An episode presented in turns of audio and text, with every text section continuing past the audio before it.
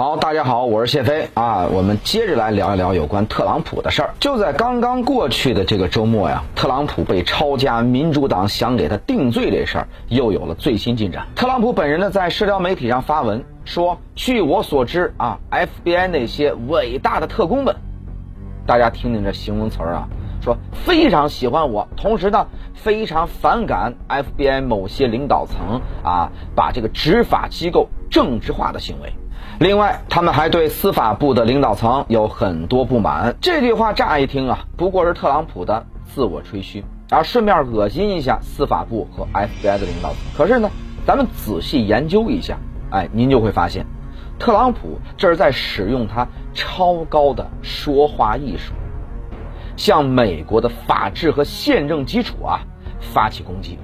那这块怎么讲呢？咱们先来解读一下这句话的字面意思。特朗普说的，据他所知，从哪儿知道的呢？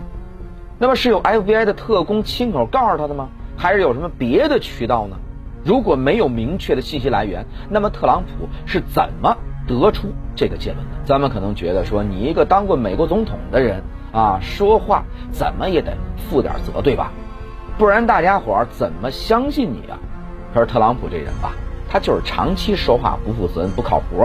啊，不管是疫情期间，还是这大选期间，经常是什么呢？满嘴跑火车。那么偏偏他说的话呢，还就是有人信。你看啊，这拜登当总统当了一年多了，依然有很多特朗普的支持者啊，一口咬定拜登啊选举舞弊，是非法总统。那么现在呢，这特朗普发话了，过不了几天。也会有一大批的支持者是摇旗呐喊，让 FBI 的这个特工们团结起来，阻止某些高层把 FBI 当成民主党的武器。你看呢？这二零一六年的总统大选啊，特朗普是怎么战胜希拉里的呢？其实无非就是在社交媒体上呼吁底层民众是团结一致，反抗政治精英。其实现在啊，也是一样套路。那他为什么要把矛头直接指向司法部和 FBI 的领导层呢？我想原因呢是特朗普啊正在竭尽全力让司法部同意向公众开放搜查海湖庄园的未经涂黑版的宣誓书。就在前几天，佛罗里达州呢是举行一场闭门的听证会，批准搜查令的地方法官布鲁斯莱因哈特已经妥协了。说准备公开宣誓书的部分内容。他说呢，他要求司法部啊提交一份经过编辑的宣誓书啊，由他来决定要不要公开，以及呢是具体公开哪些内容。司法部和 FBI 呢是这个强烈反对，说这公开宣誓书意味着 FBI 的这个线人就是特朗普的非常想找到的那个内鬼。和接下来对特朗普的调查方向会全部曝光。那你看，人特朗普的回应就厉害了，直接是扔下了两颗重磅炸弹。第一个，司法部长加兰德本人曾经说过，啊，维持美国法治的根基是这个司法记录对公众的公开透明。那么司法部呢不同意公开，是不是要打自个儿的脸呢？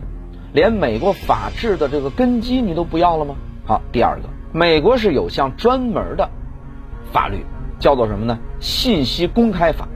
当局在执法过程当中搜集到的一切证据，只要不涉及到最高国防机密，都得公开。这次 FBI 搜查这个特朗普的家，那么到现在呢，我们也不知道具体你依据的是哪条法律呢？啊，搜查令又是根据什么签署的呢？到底有没有涉及到最高的国防机密啊？司法部呢？你如果是不拿出点真东西来，怎么能够说服公众啊？说 FBI 不是民主党的武器，在对特朗普的这件事情上，你没有搞政治迫害呢？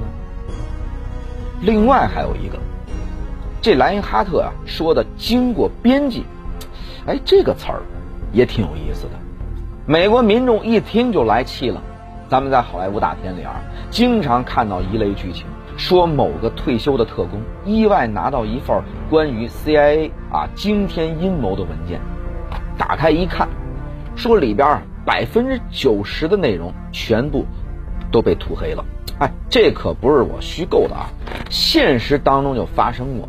有一年，美国的国会审查这个 CIA 还有 FBI 的这个预算，拿过一份这个文件啊，打开一看，啊，十几页 A4 纸，涂的是一片漆黑，就留下了几个单词儿。啊，国会老爷们问了，说这份文件干什么用的呀？都快成一面黑纸了都。